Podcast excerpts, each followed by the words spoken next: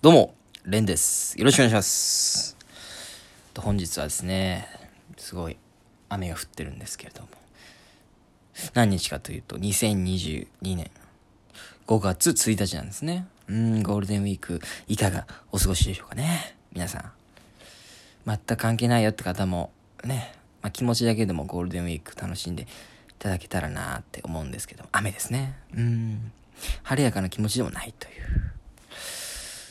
という5月1日なんですけれども。まあ、ツイッターとかね、見ていただけた方はわかるかもしれないんですけども。レン、タイタンに預かり再所属どうもありがとうございます。聞いて、聞きながら拍手をちょっとしてくれた方、いるかな？いないかもしれないですけれども。ありがとうございます。ということなんですね。ありがとうございます。あのー、偽東京っていうコンビを組んでた時期に、ちょっとコンビで活動ができなくなった時から、タイタンの一番下の、もう、来てない方にこれをね、伝えるのは恥ずかしいんですけど、お客さん二人ぐらいのね、うん、一番下のライブがあってですね、オーディションライブなんですけど、そこで、まあ、ちょっとある程度結果を残させていただいて、で、タイタンのマネージャーさんに声をかけていただいたという次第でございます。ありがとうございます。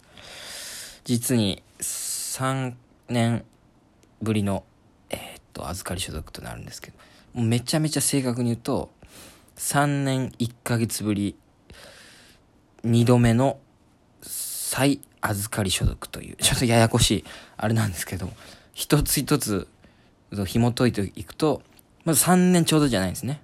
3年前は4月付けで、あのー始まったので。でも基本4月ですよね。なんか新生活というか、その所属だったり、その会社に入るのって。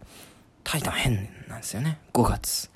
まあ多分コロナで、えっと、2020年かな？の時に多分コロナがあったから、1ヶ月ずれたのが続いてるという。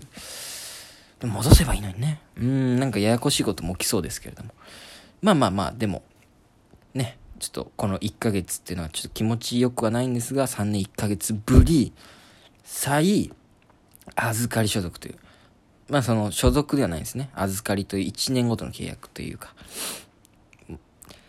になりました。ということでありがとうございます。いろんな方にね、応援されて、まあ応援してない方もたくさんいらっしゃいますけれども、ピンで所属することになりました。うーん、これはどうなんですかね。喜んでいいのか、どうなのか。いや、ちょっと寂しいね。うーん。だって、あれですよ。こんなこと言いたくないですけども。高校生の時にね、お笑いに目覚めた僕は、当時大分県にね、住んでいて、高校、通いながらも深夜にね、ゴッドタンという番組を YouTube、まああれは違法アップロードではないと思うんですけど、なんかそういう感じで見つけちゃって、ちょっと学校休んで見たくなるぐらい見たんですね。昔のキス我慢の映像だって。そこから中野少年はですね、お笑いに目覚めて、いろんな番組を見たりするようになるんですけど。そうなってしまったら、やっぱ芸人目指しちゃいますよね。うん、ということで、やっぱお笑い芸人になりたいなと思ったんですけども、ゴッドタンを知ったということは、まあ、おぎやはぎを好きになるわけですね、中野少年は。うわ、これは東京風でいいな。この口調も、なんか、他に、ねそのなんでやねんの文化じゃない東京っぽいってのは俺かっこいいなって思って、その次にバナナマンさんのネタとかね、知って、うわ、コントいいなみたいな、東京でコントやりたいなって思ったんですね。まあもちろんバナナマンさんを見てるわけですから、コンビを組みたいなと思って上京した中野少年が、もうあれから何年経つんだろう。6、7年ですかピンで事務所に所属するとは思ってなかったですね。うーん。こればっかりは想定外すぎる。だから、まあ、実はね、今年の2月ぐらいに、その、タイタンのマネージャーさんに、どうだ、中野、どうすんだ、お前、ピンで来るかみたいな。今だったら声かけることもできるぞ、みたいな。ことをちょっと言っていただいたんですよ。ありがたいことに。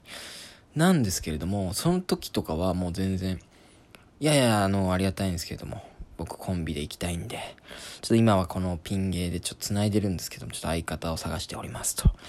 いうふうにお断り、お断りまでいかないですけど、ちょっと濁したみたいな感じだったんですね。いや、そりゃそうですよね。まあ、もちろんピンで自信なんてないですし、で、まあ、いろんな人に言われてたしね。いやー、レンはピンじゃなくて、まあまあコンビね、誰かいた方がいいと思うけど、みたいな。かっこ、一人じゃ実力不足だよっていうのがちょっと聞こえたんですけども、まあまあまあ、それは自分でも分かってたことなんで、まあ置いといて。っていうのもあったり、まあ、もともとね、自分はコンビやりたいと思って上京してきてるわけですから。まあ、断ったんですけど、その間にちょっとユニットとかやってみたりしたんですけども、まあ、それもうまくいかず。うーん。で、ちょっと人生を振り返ってみたらですね、ちょっとこれはどうなんですかね？多いか少ないのかちょっとわからないんですけど、芸歴4年目のこのね、時期に、僕は、あの、ちゃんとした解散を3回ですかね。で、細かいの含めると10回以上になってたんですね、これね。うん。これもしかしたら、解散し、多いかもしれないなと思って。うん。なんつうんですかね、この、自分が人と結婚するの向いてないんだって気づいた独身貴族、独身貴族として生きていくぞと言って覚悟というのか、決意というのか、になった夜があったんですね。うん、あの日のことは忘れもしませんよ。あ俺一人なのかもしれないなと思ったんですね。うん。でも一人は向いてないよっていろんな人に言われてたのに、まあなんか、ちょっと声をかけていただいたと。ちょ、自信はないけど、何もしないよりマシかと。またこの、離婚を繰り返すよりマシかという。全部ね、恋人にお笑い芸人の相方を例えるのも気持ち悪いんですけども、ちょっとやっぱ似てるとこあるんで、あ、俺一人かっていう感じになって、ちょっと、なんかこう、じわーっと決意が決まったみたいな感じですね。うん。でも未だにね、全然こう揺らいでるというか、だって一生コンビでネタやれないとか、M1 グランプリという巨大な面白いコンテンツに参加できない。まあユニットとかありますけど、ちょっと違いますよね。コンビで長年かけてこう、決勝に行くみたいなさ、まあ、ちょっとあるじゃないですか。青春じゃないですけど、そういうのも味わえない。俺は M1 を見る人なんだ。そしてキングオブコントももちろんそうですね。もともとコントやりたいと思って、キングオブコント優勝したいと思ってましたし。そうなんですよね。キングオブコントってピンじゃ出れないんですよね。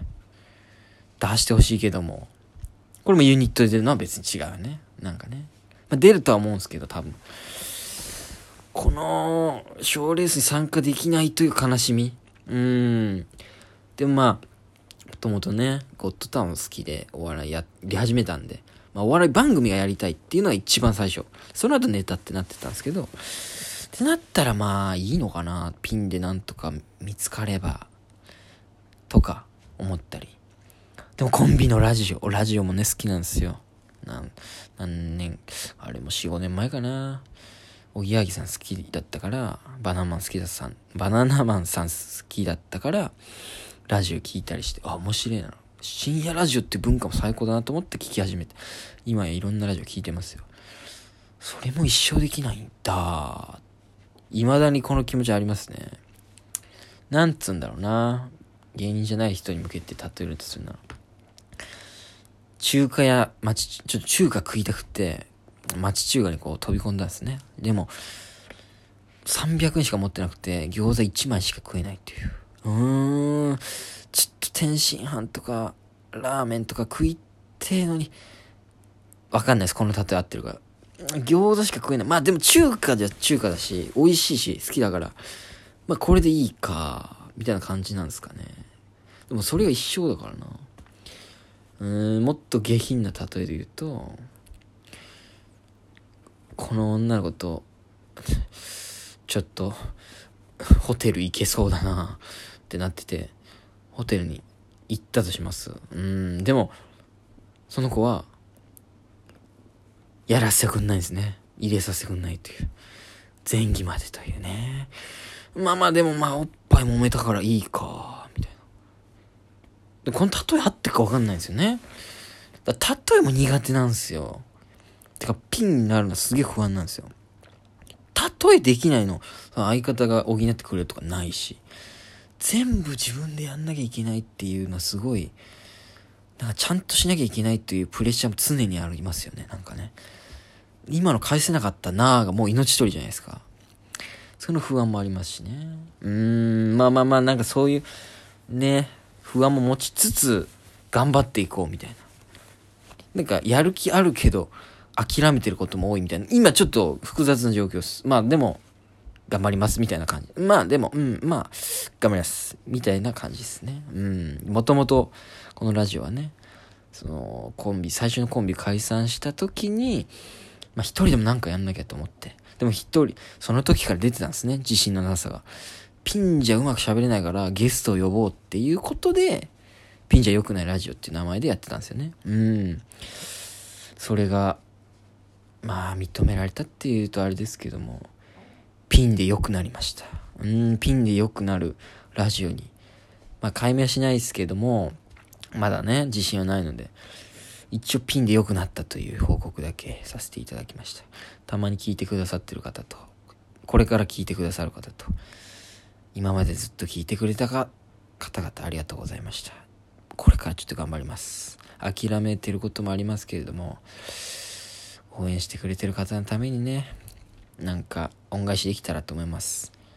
まだ何にもクリアしてない。スタートラインに立っただけなのに、ちょっとなんかその、エモい感じ出しちゃって。申し訳ないですね。よろしくお願いします。ありがとうございました。